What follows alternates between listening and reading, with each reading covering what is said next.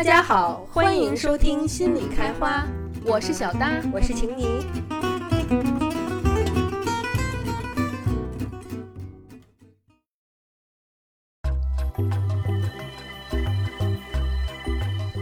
亲爱的伙伴们，大家好，欢迎收听心理开花，我是晴妮。今天是二零二一年十月十一日，星期一。距离上次更新已经有一个多月的时间了，不知道小伙伴们最近有没有什么新的变化和有趣的事情发生？那关于心理开花节目的变化呢？上次节目前面我也跟大家提到，从今天复更之后，节目就会变成不定期的更新，但是呢，我会尽量能一个月至少更新一次。那我也问了小搭是否能够回归。大家都知道的就是，小大此前离开节目去照顾孩子，但其实呢，小大除了照顾孩子之外，也还有其他的很多事情，所以很遗憾的就是，小大目前也无法回归。那这样在两个人都很忙碌的条件下，我们现在能够做到的就是尽量更新，维持更新，但确实没有办法保证像以前那样每周都有一次或者是两次的更新了。那也希望听众小伙伴们能够理解。并且我也感谢大家一路以来的支持。今天我想跟大家谈一个非常有趣，但如果你真的经历了，其实十分不有趣而且很痛苦的话题，那就是诈骗。诈骗这件事从古至今一直都存在，只不过在今天，随着科技越来越发达，人员流动性增大，人们活动范围增加，日常生活的活动也越来越丰富，而与此同时，相对应的就是人们彼此之间的交往越来越浅薄，越来越肤浅。那这样呢，诈骗的成本就会越来越低，手段也更加的丰富。这也让我们看到，现在诈骗案是非常常见的一种犯罪手段，不仅仅是在中国这样，在全世界范围内都是这样的。那今天呢，我不会跟大家讲各种骗局是怎样的啦，诈骗的手段是怎样的啦。因为这些东西啊，日新月异，一旦讲出来呢，立马就可能出现道高一尺，魔高一丈的情况。那小伙伴们对相关案例感兴趣的话，我会建议大家看哔哩哔哩啊、小红书啊、抖音啊等等，随便一搜呢，就会有很多。那我今天呢，也不会跟大家讲什么具体的案例。那我今天要跟大家讲的角度，主要就是你该怎么好的、更好的保护自己，而这些保护方法是心理学的方法。是心理能力，这些能力是骗子不太容易拿得走的，所以呢，这些方法也能够更好的保护你。不过讲之前呢，我也必须要说，因为现在很多个人信息啊变得太透明了，所以保护自己不被骗，其实也更加的困难。但至少我们能够做的就是了解自己可能有的一些脆弱的部分。那当遇到诈骗的时候，至少呢。能给自己赢得多些思考的时间和多些亲友的帮助。那如果你想要保护自己，这里我首先要强调的第一点，而且也是最重要的一点，那就是所有的人都可能上当，所有的人都可能被骗。那重要的话要说好几遍哈，那我就再重复一遍，那就是所有的人都可能被欺骗，所有的人都有可能上当。这既包括我在内，也包括你在内。无论你生活经验多丰富，或者说多贫乏；无论你学历多高或者多低；无论你智商多高或者多低；无论你多有社会背背景，或者是多没有社会背景，你都有可能成为诈骗的受害者。你还没有被骗，那是因为你运气好而已，而不是你自己本身有什么高超的本领。没钱的人有没钱的人被骗的方法，有钱的人则有有钱人被骗的方法。那可能有的时候呢，我们看到一起诈骗案件，觉得自己了解前前后后了，就会想，哎，这都能上当受骗，太傻了。换了我，骗子早就被我怼的怎么样怎么样了。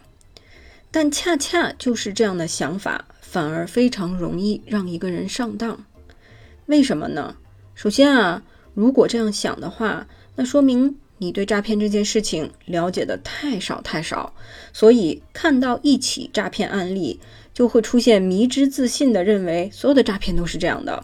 都是同一个套路。但事实上呢，除了品种繁多的电信诈骗之外，生活当中还有各种各样放长线钓大鱼一次弄干净你家底的骗子，以及那些短平快能骗多少就骗多少的骗子。那这些不同类型的骗子呢，他们使用的骗术层出不穷，比电视剧还狗血，但是呢，剧本也比电视剧的剧本要精彩。因此，如果一个人他这样去想其他受骗者的时候，恰恰并不说明那些被骗的人有什么问题，反而是显示出自己的无知，而这种无知就很容易让一个人不知不觉被骗了，也不知道。那此外呢，如果你会想那个人怎么那么笨呢？换我这种事儿绝不会发生。那么这种想法的背后，其实也暗示出来你自恋的部分。而这一部分，也许你还没有觉察到。换句话说，你不知道你自己有自恋的这一部分，或者说你不愿意承认自己有自恋的这一面。而就算你察觉到了，也没有理解到它可能会给你带来什么影响。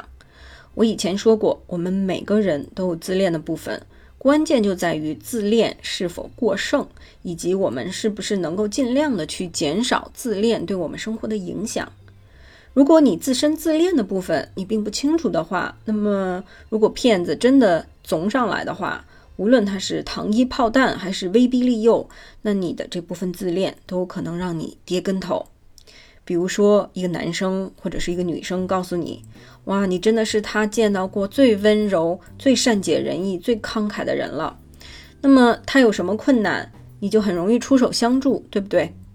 那即使你说你坐怀不乱。那么，如果赞美你的人是个孩子，而且还是个失学的孩子，现在正穷的没有钱买冬衣，虽然你没有见过他，但是你们在微信、QQ 上已经聊过很多彼此的生活了。那这个时候，他赞美完你，告诉你他的经济困难，你会帮助他吗？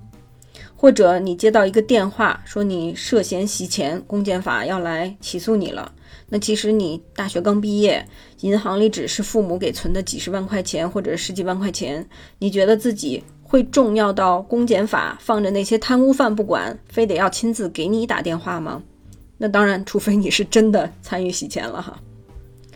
所以，一个叫做 Simon Lavelle 的骗子他就说啊，我一公里之外就能嗅到一个人的弱点，去任何一个房间，我立刻就能挑出最佳目标。那当然，这个叫做 Laval 的人说这话其实也挺自恋的哈。那这一点呢，我一会儿再说。但我们作为潜在的被骗者所面对的情况是什么呢？那就是对方是一个职业骗子，或者说是一个专业骗子，而我们是骗术小白。那么此时我们就需要对骗子的专业性保持某种敬畏之心。那我要澄清一下，我这里所说的敬畏之心，指的就是，一方面人家是专业骗子，吃这口饭的，一直混下来，一定是有两把刷子的，所以不要轻易觉得自己一定比对方强，比对方机智。另外一方面指的就是，专业骗子也常常伪装成其他专业人士，比如说专业理财专家呀、专业投资经理呀等等。那么，如果你不是很熟悉这方面的话，也很容易就被忽悠了，甚至有可能你就是一个专业人员，就是一个专业理财人士，而对方说的是你不熟悉的领域，比如说比特币，那你都有可能被骗。那我们想想近期臭名昭著的硅谷女版乔布斯就知道了哈。所以，如果你知道自己在某个领域了解浅薄，那么此时无论跟你讲话的人他。到底是不是真的专业人士？那么涉及到这个领域的时候，你就需要更加的谨慎，少吹牛，并且尽可能多咨询其他专业人士。这个叫做对于专业性的敬畏，而这个在很大程度上就可以保护你。虽然说现在斜杠青年很多，但是我想要提醒大家的就是。当你不是一个领域的专业人士的时候，你其实很难去评价这个领域的人的专业性。比如说，你只会弹一点点钢琴，那你并不能精准判断另外两个看似都弹得很好，而且都举办钢琴演奏会的人，他们两个人的水平差异是怎样的，你不能够判断。或者说，如果你的英语只是大学四级的话，那么你也不能够判断一个专业翻译和另外一个专业翻译看起来好像差不多，他们两个人的区别到底是什么？一般来讲，一些很微妙的东西，那些真正区分专业性的东西，你其实是不知道的。你能够知道的就是那两个人钢琴弹的比你好，而另外两个人他们的英语说的比你好。甚至你可能学的就是某个专业，但是你学的这个专业你只是学了而没有实际的工作经验的话，那也不要轻易就觉得自己就是一个专业人士了。为什么呢？这是因为专业性是长时间修炼来的，而骗子他有可能会抬高你，让你以为自己很懂，或者贬低你，让你以为自己什么都不懂。这个时候就会引发你各种各样的情绪。骄傲啊，自卑啊，等等，而你在这些情绪当中的时候，也就更容易被人操纵。如果一个人他自恋性相对高的话，那么遇到这种情况，被人夸赞、抬高，或者是被人贬低，那很可能就会要么去顺应，要么去假装，假装自己是一个专业人士。那么这些反应都会让骗子更加的了解你，更加了解你的弱点，也更加容易下手。但是反过来，另外一面，你也要有底气，要相信自己的思维能力，相信自己有基本常识，可以去判断事情。这个就会让你有一个底层的自信心，有一个基本的底气在那里。如果对方有求于你，然后跟你忽悠各种专业知识的时候，你就要坚信。如果他不停的讲各种你不知道什么意思的术语啊，拽各种你不知道都是谁的所谓大师啊，而又不跟你解释清楚啊，那么你就知道他一定不是那么专业的哈。那骗子在行骗的时候呢，常常会在不知不觉中打击受害者的思维能力呀、见识啊等等。要么直接攻击呀、贬低对方，要么呢就想办法不给对方思考的时间，要么呢就用大量的信息去淹没对方，要么假装权威恐吓对方。所以，一方面我们需要知道自己在某些专业方面、专业领域方面是几斤几两，因此在这个领域做决策的时候就要非常的谨慎，要多咨询其他专业人士的意见。但是另外一方面，我们也要对自己的基本逻辑思维能力有点信心，而做到这两者之间的平衡，其实是挺难的一件事情。这个也是为什么骗子常常会得逞的原因。那前面我也提到，说我一公里之外就能嗅到一个人的弱点。说这话的骗子呢，其实自己也挺自恋的。没错，涉嫌诈骗的人，他必然反社会人格特征。自恋性人格特征，或者之前我跟大家讲过的马基亚维利主义人格特征，都要比一般人群高，不然他也不会去做诈骗这件事情。而部分有这些人格特征的人，会十分有魅力，他们甚至都不是我们以为的那种看起来很浮夸啊，一眼就能辨认出不靠谱的人的那种样子，他们可能看起来啊。脚踏实地、勤勤恳恳，会让你觉得特别的放心可靠。那我们了解一下动物世界的拟态，那了解一下动物诈骗犯们哈，那我们就知道人类的诈骗犯只会更高级、更惟妙惟肖，也更加微妙和惊喜。但人的自恋性呢，它是会以各种惊异的、不经意的方式透露出来的，而这就会吸引到另外一个有类似自恋性的人。会让这个人感觉到找到了有共同语言的朋友，所以如果你有自己不了解的自恋的一面的话，那么这个也很容易被一个专业的骗子所发现、所利用。讲了这么多，其实我想说的是，虽然我们每个人可能都有自己的独特性，但归根结底，每个人从人性角度讲都是普通人。了解到自己的普通人特性，也就是说，认识到自己是个有局限性的人。那么我们就会对世界的感知更准确一些，这样别人骗你的鬼话呢，你也就不会那么容易的轻信了。而这种不轻信、很悖论的，它又是来自于底层对于自己基本思考能力的自信。由于行骗总是要利用信息不对称，所以你越能意识到你在一个局面当中不知道什么，那么你也就越能够谨慎，也就能越好的保护自己。不过呢，我也要强调一下，我并不是说所有上当受骗的人都是因为他们自恋而受骗的。事情真的这么简单，反而好办了。骗子的手段实在太多了，有的人他可能是被恐吓到了，有的人是被太多的信息给淹没了，还有的人可能是因为处在一种被催眠的状态。那有的人呢，可能是出于爱被骗了；有的人呢，可能是出于同情，想要助人为乐被人骗了；那有的人呢，可能是出于恨被骗了；还有的人呢，可能是出于贪婪被骗了。那还有一些人呢，他们可能是在从众压力胁迫下被骗的。那就更不要说有一些骗局当中掺杂了多种多样的元素。但如果一个人他自恋性明显而又不自知的话，那么确实这个就会增加他上当受骗的几率。因为呢，不仅一般人能够看出这个人自恋，深谙人性的骗子那就更能看出来了。而自恋其实恰恰是一个太好被利用的弱点了。那前面就是我说的保护自己不被骗的第一种方法，那就是了解自己自恋的一面是不是有太多的部分，以及自恋的这一面会怎样影响你看待事情。除了内省自己的自恋性之外，如果无论什么原因，你目前的生活处在一种比较脆弱的状态，那么你也要多加防范骗子出现。也就是说，第二点，如果你处在一个脆弱的状态，那么你也需要更加谨慎小心。比如说，很多留学生初来乍到到外国的时候，就可能会接到很多诈骗电话。那我最近听说的就有留学英国的学生，那刚一到英国呢，可能就接到来自所谓中国大使馆的电话，威胁说呢你涉嫌跨国洗钱，那一下子被吓得把所有学费都被骗走了这样的事情。或者呢，你刚刚失恋，你刚刚离婚，刚刚失去亲人，刚刚失去财产，刚刚被诊断出重大疾病，或者刚刚遇到某种意外呀，甚至可能刚刚生完孩子，种种这些原因，那么都有可能让一个人处在脆弱期。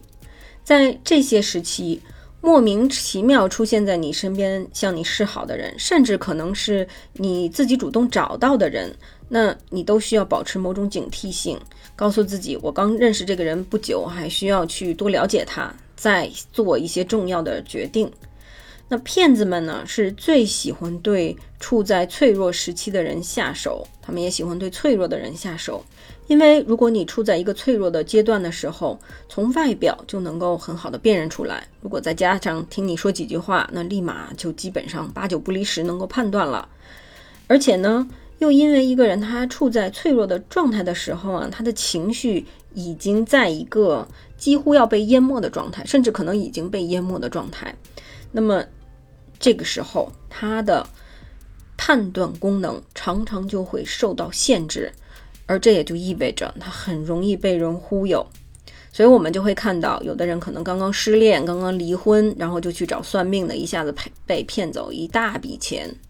或者有的人处在情绪特别不好的时候，然后不知道去哪儿找了赤脚的心理医生，然后一下也被骗走一大笔钱。这种事情呢，常常就会发生。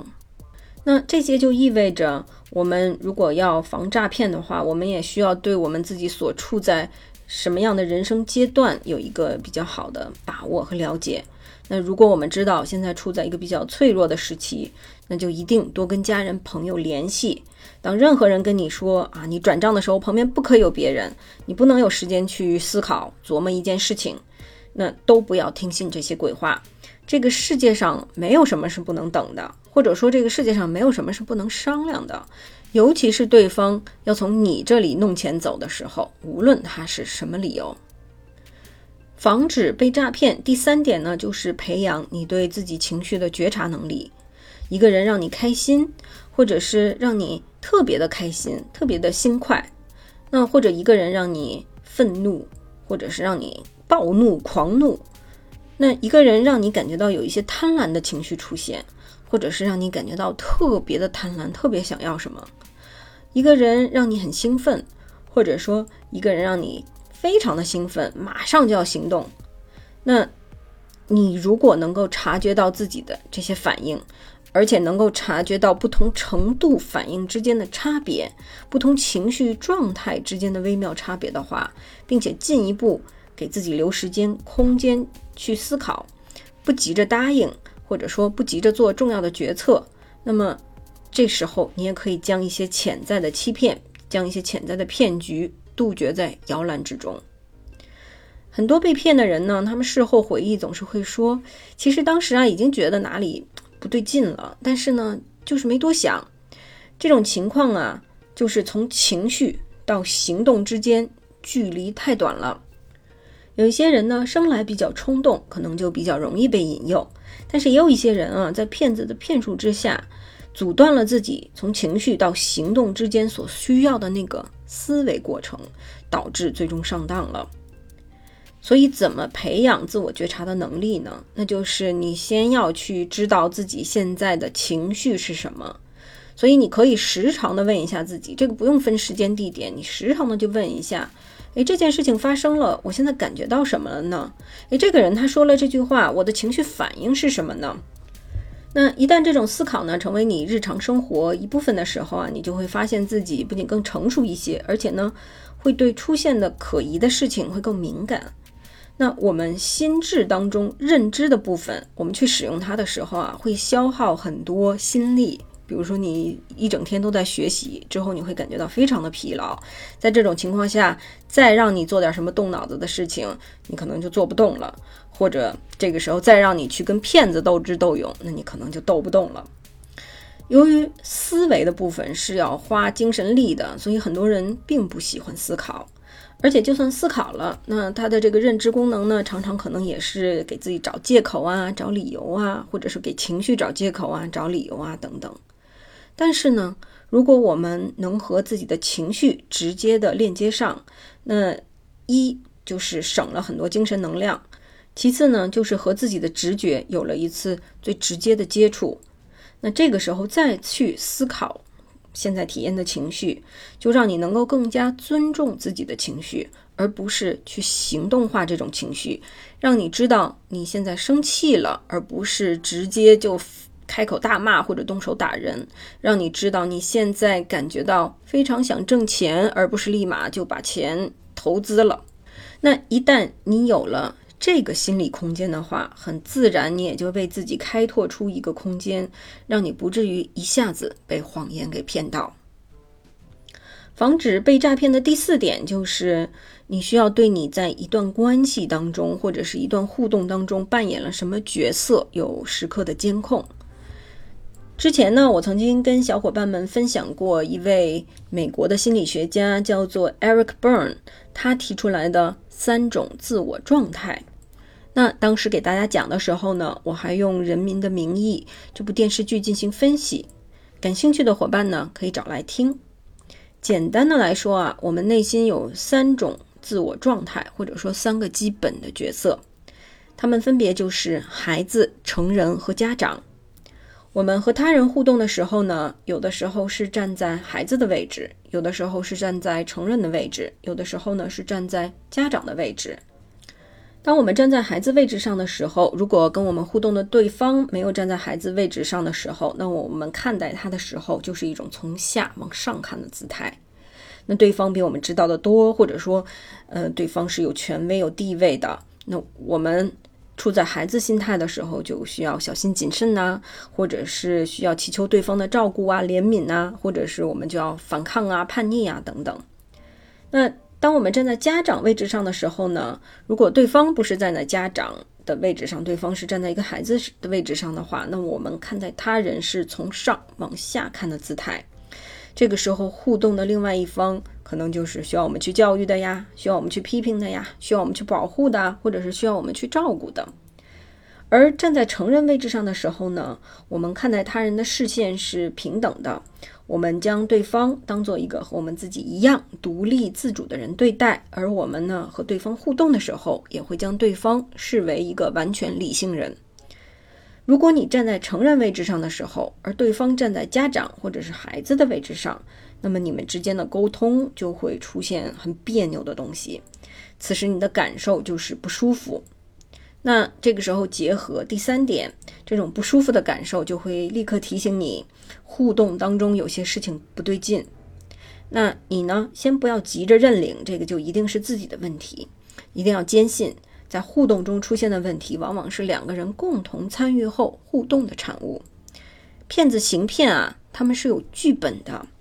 那这就意味着，你作为潜在的待宰的羔羊，已经被安排了一个角色。这个角色一定不是在一个成人的位置上。独立自主思考、有个人自由意志的角色是在骗局里不会安排给你的，或者有可能看似好像你是被当做一个成年人对待了，但实际上真的这个角色并不是一个真正的成年位置的角色。那有可能你被安排成一个帮助者、恩惠者的角色，或者呢，你可能被安排成一个被批评、被恐吓的角色。所以在和陌生人或者是不太熟悉的人打交道的时候，如果你能够敏锐地了解自己在这段关系当中一下子被安排了一个什么样的角色，而你作为回应又安排给对方什么角色，那此时呢，至少你内心就多了一道防线。当然，就像我前面说的，骗子啊也是分三六九等的。有些可以称为传奇的诈骗犯，我们国内很少听闻，不是说一定没有，而是说呢，国内很少报道。但是国外呢，就会有对这些大诈骗犯的一些相关的报道，甚至有关于他们的书籍。这些高级诈骗犯使用的剧本，那实在是太高超了。仅仅靠识别你在跟他互动当中被安排了什么角色，你都不一定能够轻易的识别出来。有一个大诈骗犯，甚至能把黑手党老大都给骗了，而且黑手党老大还知道对方骗了他，但即使在这种情况下都没有生气。所以你想想，这样的诈骗犯的手段得有多么的高明？那如果你想要防止这些诈骗犯的话，那你就需要。时刻维持着高度的警惕性，极好的对自身的感受的觉察力和思考力，以及广泛的人脉，再加上一些刑侦破案的手段了。那这也是为什么历史上一些大诈骗犯可以一骗一准，甚至还有一些大诈骗犯骗完了你连抓都抓不到。不过好消息就是呢，这些高级诈骗犯啊，对我们这些没钱没势的平头百姓呢，也不太感兴趣哈。那最后，防止被诈骗的第五点也是非常重要的一点，就是安装国家反诈中心 APP。如果你人在中国境内的话，那么这个 APP 就会提醒你，哎，你收到的这个电话短信涉嫌诈骗了。那这在很大程度上就降低了你被电信诈骗的几率。所以，你安装国家反诈中心 APP 了吗？那当然，前面说的这五种方法，并不能百分之百的保证你一定就不会被骗子诈骗。毕竟骗子的种类太多，剧本太多，而且呢，还常常集结起来联手对付一个人。但是啊，如果你了解自己的自恋，了解自己所处的人生阶段，有可能是在比较脆弱的阶段，那了解自己的情绪，并且能够去思考他们。了解此时此刻你在一段互动中所扮演的角色以及可能的意义是什么。那么，对于那些想从你这里以任何方式要钱的人，要钱的跟你不熟的人，你都会抱着更加谨慎的态度去对待，而这个就给你赢得了思考的空间，而这就会大大降低你冲动行事而被骗的可能性。那好，感谢大家的收听，今天的节目就先到这里。目前心理开花频道在网易云音乐、心理开花微信公众号、喜马拉雅和哔哩哔哩进行更新。那由于我和小搭越来越忙，所以近一段时间呢没有办法定期更新，但我们会尽量一个月至少一期节目。很多小伙伴询问找我们咨询的可能性，目前呢我们并没有计划开通咨询的渠道，如果未来有相关计划，会第一时间通知大家。如果伙伴们感兴趣心理开花电台使用的音乐和文献，可以来我们的微信公众号查询，在微信公众号搜索中输入“心理开花”四个字的拼音，就应该能找到我们啦。好，那感谢大家的收听，我们下期节目再见，拜拜。